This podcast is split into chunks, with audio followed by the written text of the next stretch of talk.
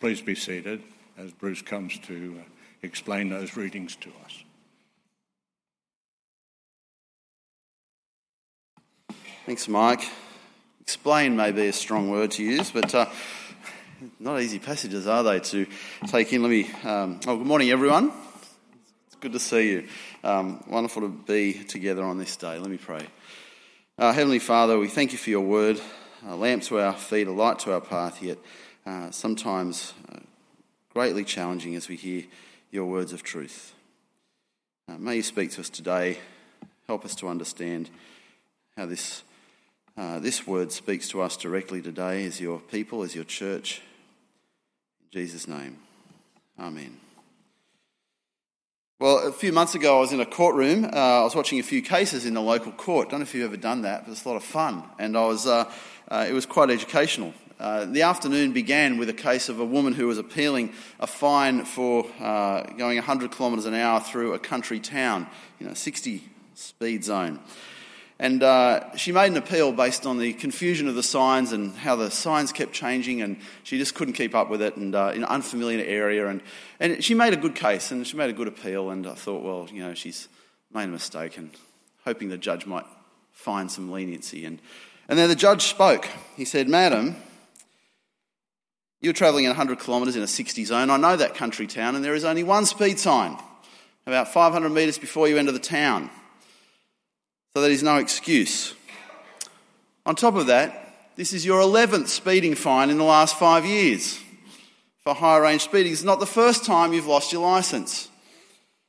And in fact, if I was to go back another five years, I would find even more speeding fines, but they are not on the record for today. Your appeal is denied. Well, I th- thought then, well, well, yeah, you, you, think at one stage, you think leniency would be good. I, I mean, surely everyone makes mistakes. But then the judge knew everything. Well, not everything, but he knew the history. He knew a lot more than I did. And I've got to say, it was nice to see our justice system at work. If you've been following the news this week alone, you would have heard the case against Bruce Lehrmann uh, involving Brittany Higgins and the, the case against Chris Dawson as he was sentenced uh, against the, uh, for the murder of his wife, Lynette Dawson. As you watch those two cases, one resolved and one did not. One, the uh, guilty was convicted and sentenced. The other, the, the case was dropped. And I guess many are thinking, we'll never know. We like justice, we want justice. But we also want mercy, especially when it involves us. That sometimes at the end of a, a case like uh, this, this woman's case, you, you, you, end up thinking, walking away thinking, what, what were you thinking when you appealed? I mean, you've, you've been caught so many times doing such stupidity. I mean, why would you think? What, what, what were you expecting when you come before a judge and say, please have mercy?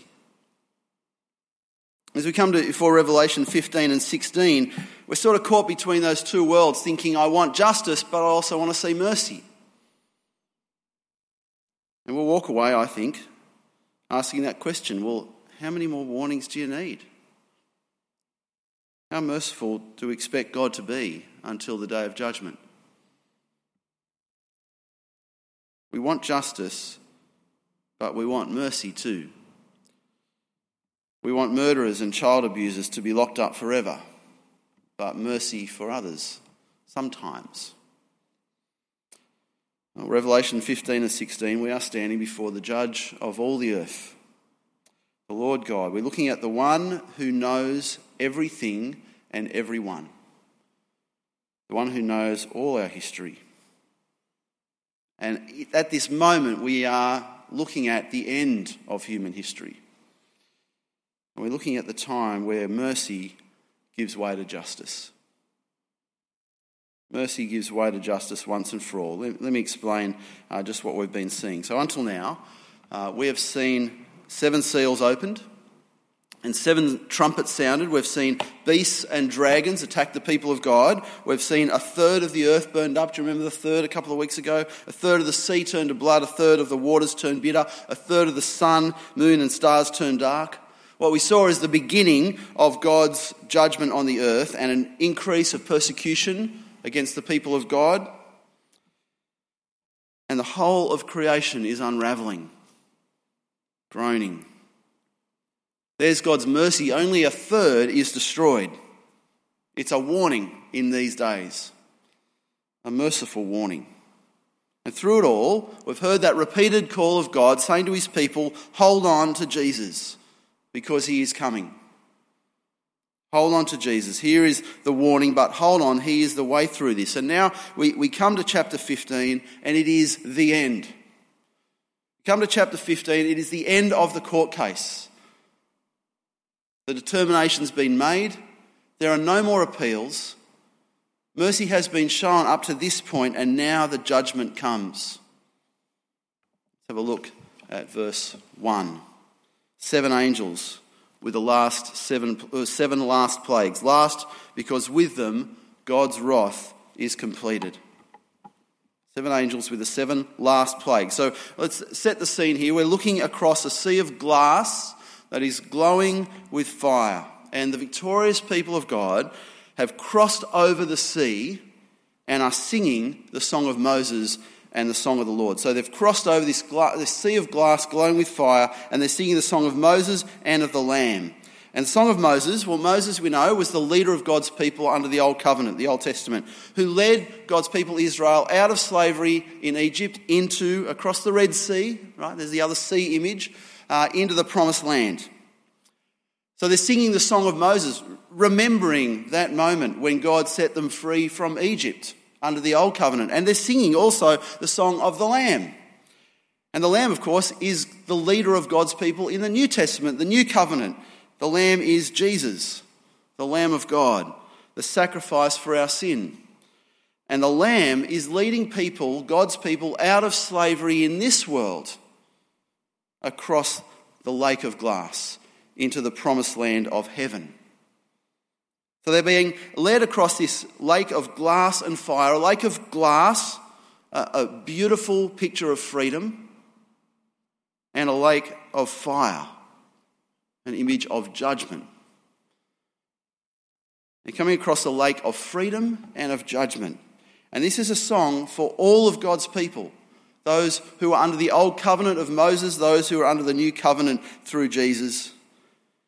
Under Moses, under the Old Covenant, there was a temporary freedom from slavery in Egypt. Under Jesus, the, new, the Lamb in the New Covenant, there is eternal freedom from slavery in this world. And so the image overall is an image of victory. God's people are set free, but God's people behind them, as they look back across this sea of, of glass and fire, behind them they look back and they see the armies of the world. Not just being destroyed, but destroying each other. Just like the, the, the, Israelites looking back across the Red Sea and watching Pharaoh's armies be destroyed. Now, God's people on this final day are looking back and seeing the, the people of the armies of the world, those who are not in God's people, being destroyed. And what they see is that this destruction, this judgment happens uh, not with a, a sea closing in on them, but with seven bowls of wrath, plagues. So it's all very familiar, isn't it? it? Just brings that old covenant idea of plagues and freedom and Red Sea all crossing over to a new and final judgment. Festering sores, sea turned to blood, rivers turned to blood, the sun scorching people with fire, and then darkness, plague five, people gnawing their tongues in agony. And what are they doing? Well, look at verse 10. People gnawed their tongues in agony and cursed the God of heaven because of their pains and their sores. Forget that last bit. But they refused to repent of what they had done. They refused to repent. Just as Pharaoh refused to let God's people go, despite all the warnings, all the signs. And then, bowl seven is released. The rivers dry up. And the rivers were what were, were separating the armies from destroying each other of the world, right? So the, the rivers dry up. All of a sudden, the armies connect, converge to attack and kill one another. As we, we've seen in earlier chapters, Satan turns on his own people, his own armies, because he's evil. Verse 14, how does this happen? Bowl 7, rivers dry up, the armies converge. How does that happen? They are demonic spirits that does perform signs, and they go out to the kings of the whole world to gather them for battle on the great day of God Almighty. These evil spirits are going out to gather the armies of the world together to attack and kill each other, to destroy each other completely. And then all the kings of the earth gather together at Armageddon. Now, we think of that as a time, don't we? Armageddon. It's actually a place. It means the hill of Megiddo. And Megiddo was a place where it wasn't actually a hill, it was more a valley. That was a place where many battles happened, not just in, in the Bible, but throughout history. It was a, a place of battle, the mountain of Megiddo. And, and those times, that battlefield, this is, this is what John sees in his vision from verse 17. The seventh angel poured out his bowl into the air, and out of the temple came a loud voice from the throne saying, It is done. Then there came flashes of lightning, rumbling, peals of thunder, and a severe earthquake. Verse 20 Every island fled away, and the mountains could not be found. From the sky, huge hailstones, each weighing about a 100 pounds, fell on people. It's over chapters 17 to 20, if you read on, they'll fill out the details of this great destruction 17, 18, 19, 20. It's just a, a detailed account of this happening. But right there in verse 17, there is the final cry we need to hear. It is done. It is done. The victory is complete. Judgment is final. There is no more appeal. Mercy has been offered, people have not repented, and so judgment has come. How do you feel when you hear that day is coming? What do you think of? Like we find ourselves in the courtroom of God, at first crying out, Give them another chance, show them mercy. But then we hear what the judge says. How do the people respond to God's mercy? How do the human humanity, how do human history respond to God's mercy? Well, let's have a look at them. 16, verse 9. But they refused to repent and glorify him. Verse 11. But they refused to repent of what they had done. Verse 21. And they cursed God on account of the plague of hail. And so now we can only say, well, what did you expect would happen? What did you expect? You were offered mercy again and again and again and again and refused to repent again and again and again and again. Um, did, did you not think that justice would come? You were caught speeding not once, not three times, but 11 times. Did you not think it would catch up with you? Did you not think the day would come And it's still awful. But if we're people who want justice, well, eventually that comes at the end. This is the eternal condemnation that God promises. He offers mercy because this is coming. we hear those, those lines and we think it's terrible, it's all over. But it's not over, you see, because we're getting a glimpse into the future when that day will come.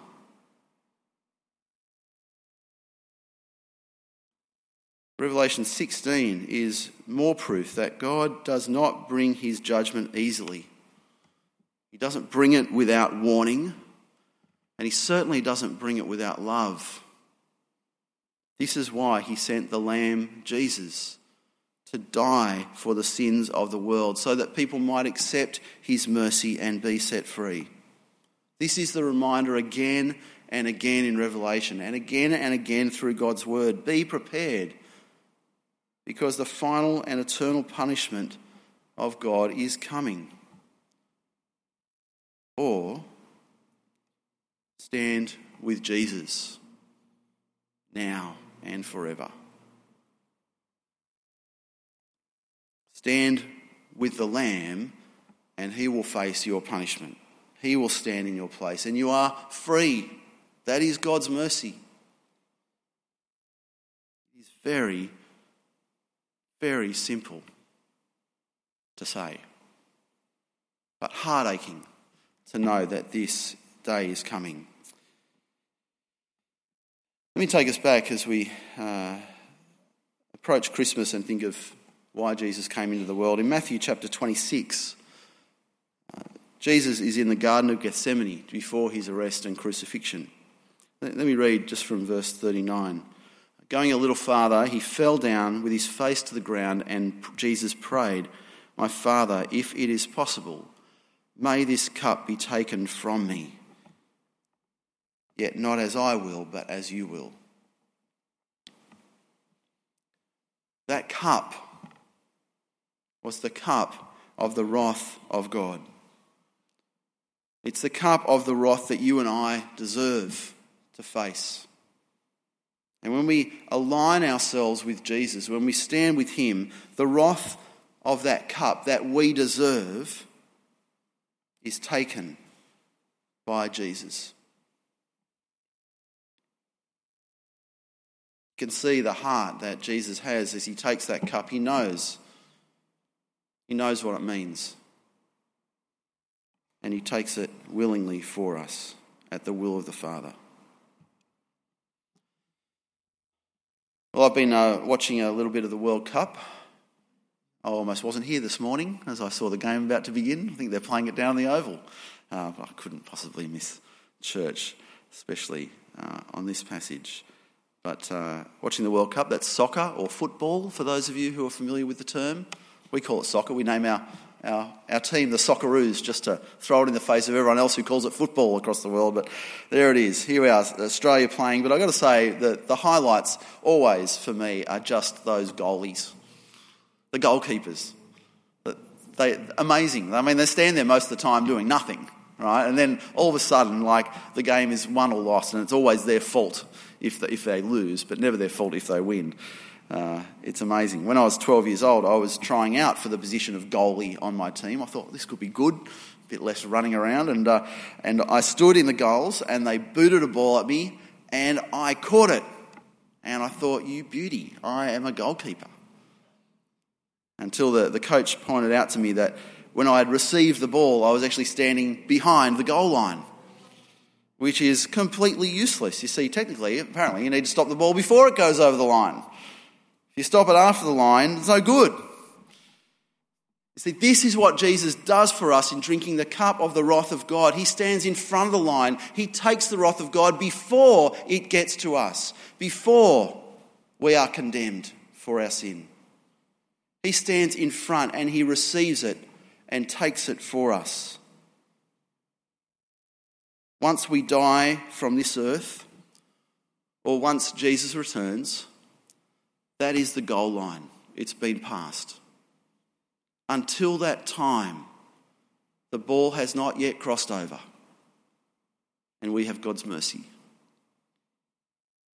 But the moment we die, or the moment Jesus returns, whichever comes first, the ball crosses the line.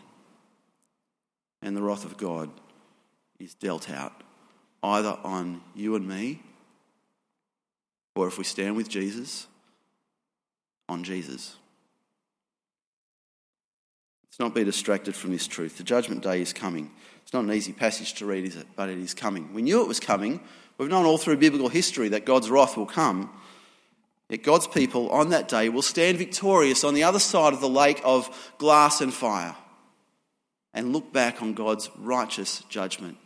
I walked out of that courtroom a few weeks ago thinking, I'm glad that woman is off the road. In fact, the judge said, Madam, if uh, you've only lost your licence for six months, but if I had my way, you'd lose it for the maximum of two years. I thought, two years? How about ten? How about final, once and for all, done? Until that day, there is mercy. But for those who stand with Jesus, there is nothing to fear because the battle is already won. He's taken our wrath. Those who, stand with Jesus, this is our reason to share the gospel. This is our reason because the world will stand before the judge who knows each of us completely. Verse 15, he says, Look, I come like a thief. Blessed is the one who stays awake and remains clothed so as not to go naked and be shamefully exposed. Stay awake. Remain clothed in the gospel. Do not let anything move you, because that